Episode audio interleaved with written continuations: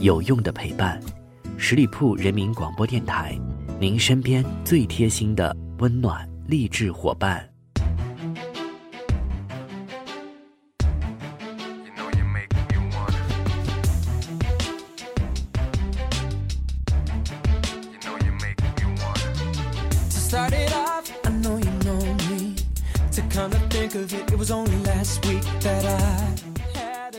Hello，各位亲爱的听众朋友们，欢迎你们收听到十里铺人民广播电台的精彩节目。现在来到的是出发吧好奇心，我是晶晶。今天节目当中呢，要跟大家分享到的是这个季节里面最美味的一样食品。说到这样美食，可以用皮薄如蝉翼、肉甜似蜂蜜来形容它。说到这里，有部分朋友应该已经猜出来了，在电影《长安十二时辰》当中，张小静手拿着一根吸管，嘬着火晶柿子的场景，至今还在被人津津乐道。那噗的一声，既震撼了观众的味蕾，也让火晶柿子成为了网红果实。最大的受益者当然是柿子的产地陕西临潼的果农们，今年终于能够卖一个好价钱了。他们要感谢的不是演员雷佳音，也不是原著作者马伯庸，而是导演曹盾。马伯庸是内蒙古人，成长于桂林，求学于上海，对柿子并不熟悉；而曹盾是地道的西安人，从小就这么吃柿子。在改编电视剧的时候。就加入了这个场景。柿子呢是纯正的中国籍，早在秦汉时期就已经广泛种植，被人们当做了食物。汉武帝在长安建造了中国最早的植物园上林苑，柿树就是其中之一。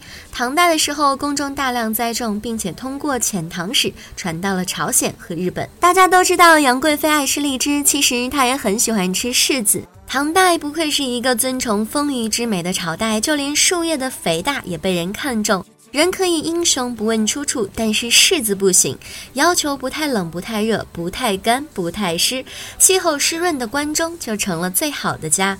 北有高原做靠山，南有秦岭来庇护，安全踏实。尤其是火晶柿子，对经纬度、海拔、日照、土壤都特别的挑剔，只有骊山脚下的灵潼才能长出最甜的果子。秦始皇选择在此地长眠，也不是完全没有道理的，真的是一片好风水。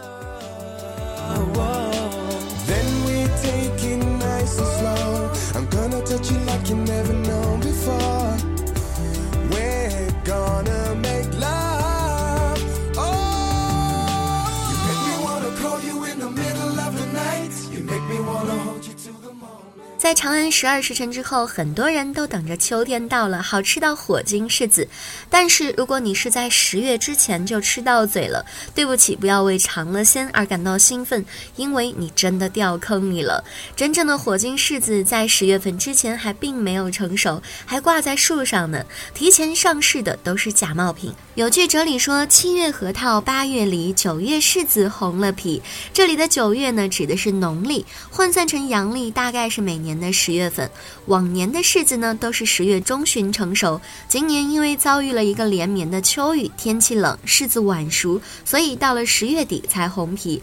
因此，最近吃到的火晶柿子才是正宗的产品。从电视剧到电商，一朝闻名天下知。柿子还是那个柿子，但是市场完全不一样了。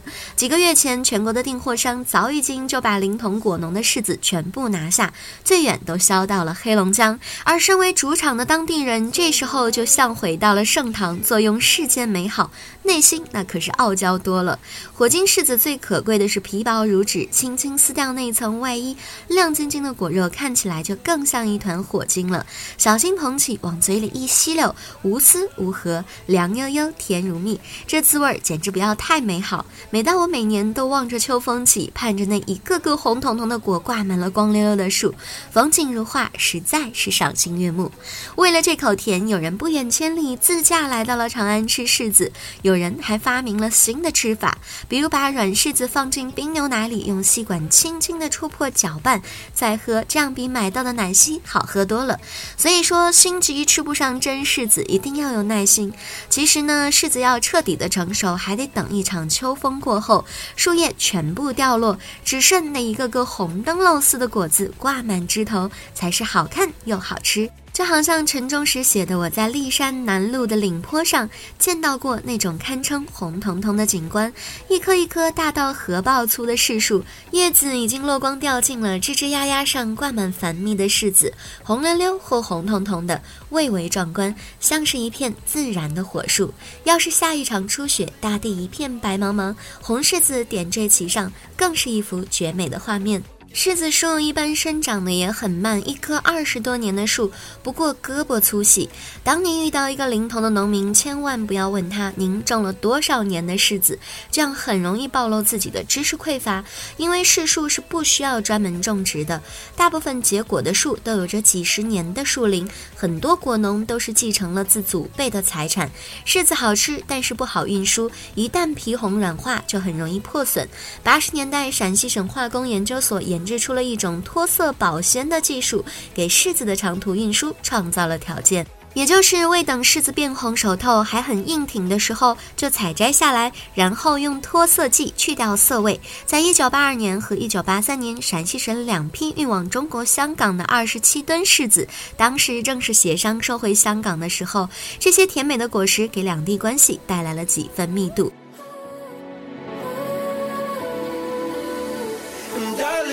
Calling it like it is. It's a moment we'll never forget. And darling, I'm calling it true. Love's best. This feeling I'll never forget. 陕西柿子的种类很多，有两百多种。比如富平有一种尖柿，长得很像美人尖，个头大，皮厚，适合做柿饼。在电影《长安十二时辰》之前，火晶柿子的品质就已经得到了认可，只是还不被全国大众所知。一九七五年秋，西哈努尔亲王带着夫人来到临潼参观刚发现不久的兵马俑，在街边看到有农民在摆摊卖柿子，红红的，小小的，很可爱。亲王生长于热带，没有见过柿子，很好奇，于是上前询问。回到宾馆后，随行的人员早已经准备好了一盘火晶柿子。秦王尝了一口就欲罢不能，把一盘子全都给吃光了。他还想再来一盘，但是被劝住了，因为柿子好吃，但是吃多了伤胃，所以亲王只好作罢。结果当晚呢，亲王就闹了肚子，当地的官员也不敢怠慢，赶紧报告给北京。幸好没有什么大碍，也是虚惊一场了。第二天走的时候，亲王居然还带了一篮柿子，真的是好了伤疤。忘了疼。根据数据统计，如今临潼的火晶柿子种植面积约两千余亩，年产量约三千余吨。临潼本来就隶属于渭南市，发现兵马俑之后，为了发展旅游业，在一九八三年并到了西安。这对当地的市农来说，倒是件好事。每到秋季，就提着篮子在路边向游客兜售。而最先吃到火晶柿子之美味的，并不是人类，而是蜜蜂，因为太甜了。街边的柿子摊总会有蜜蜂萦绕其上。在长安十二时辰当中，有人问张小静为什么要拼命去保护长安城，他举了一连串长安百姓的世俗生活的例子来陈述对这个地方的情怀。其中有一个小沙弥，攒下的钱从来都不乱用，偷偷的买来河鱼去喂慈恩寺旁。旁边的小猫，当时在这座慈恩寺里就有着很多的柿树，每年都会积存好几屋的树叶用作燃料。当时一个叫郑钱的书生，因为家里穷，买不起纸张，就以慈恩寺的柿叶为纸练习书法。唐玄宗很欣赏他的作品，赐字。挣钱三绝，还专门为他盖了一间屋子，让他教授官宦子弟读书写字。挣钱还是杜甫的铁哥们儿，两人常一起喝酒发牢骚。杜甫光给他写的诗就有二十多首。但是安史之乱时，挣钱投靠了叛军，结果遭到了贬斥。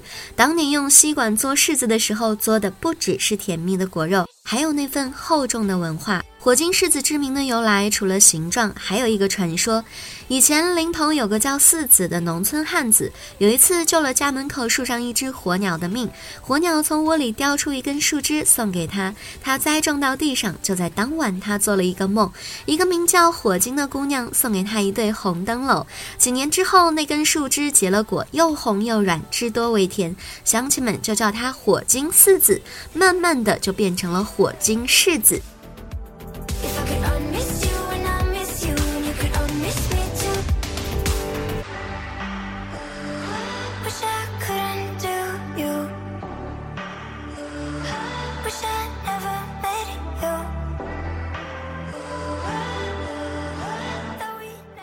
这个故事听上去似乎有些牵强，就好像历代亲王喜欢给自己的出生造势，比如说有飞龙奔到了自己的家里一样。火金柿子呢，还有一个兄弟叫做火冠柿子，两者长相差不多，都是个小面红，也一样甜。但是火冠柿子多核，不像火金柿子那样能够一口吸溜到底，不太受欢迎了。大多数就被打成稀碎酿酒了。已故的作家陈忠实既爱吃柿子，也是研究柿子的大行家，专门写过一篇散文《火金柿子》。文章一开头，他就提到自己每年秋天就会买些柿子吃，但是当他故拷问街边的摊主这是什么柿子，产自哪里的时候，却没有几个人知道。摊主的一问三不知，实在是很令人费解，有点恨铁不成钢的意思。八十年代时，陈忠实有了一点积蓄，在白鹿原上祖居的位置盖了一个新院落，修了围墙，立了门楼，并在院子里特意种上了一棵火金柿子树。这种情感来源于童年的记忆，以前院子里就有着一棵柿树，他每年都眼巴巴地等着。柿子变熟，但是有一天放学回家之后，发现柿子树被砍掉了。原来那几年家里不顺，算命先生说是因为有了这棵树的原因。因为柿子的柿通事情的事，也就是多事的意思。但是反过来想，柿子的柿也可以理解为万事如意嘛。比如于丹曾形容自己的女儿，她笑得像个灿烂的柿子似的。听起来不是什么好话，但是本来的意思是说笑得很甜，是幸福无以复加的样子。贾平凹有篇散文《陕西小吃》，也谈到了火晶柿子。临潼有火晶柿，红如火，亮如金，肉质细腻且无硬核，吃一享二，饱一人，思全家。但是火晶柿子是季节水果，过了那个八月的时令就没有办法尝鲜了。当地人想出了一种新的吃法，叫柿子糊它。把柿子去皮后和面粉和在一起，还可包裹核桃、桂花、玫瑰等等的，捏成扁状，放在油锅里炸，就好像炸油糕一样。贾平凹人称鬼才，写文章的时候就喜欢加一些传奇志怪的东西。在这篇文章当中，他就写道：油锅前常常围满人，便有一光棍只看不买，张大口鼻吸味，竟肥头大耳。油腻这个词看来就是从这里来的。想尝鲜，还是得吃刚从树上摘下来的柿子，现在就是最好的时候了。如果你觉得生活最近有点不顺利，可以再搭配一个夹馍，一口馍一口柿子，用陕西话讲就是吃。撒的摩斯，好啦，以上就是今天节目的全部内容。再次感谢朋友们的认真聆听。如果你对我的节目有任何的意见建议，欢迎在下方留言，我看到的话呢也会及时的回复大家。好啦，周末愉快，下个周五再会啦，拜拜。本期节目由十里铺人民广播电台制作播出。了解更多的资讯，请关注十里铺人民广播电台的公众微信。和新浪、腾讯的官方微博，感谢收听，我们明天再见。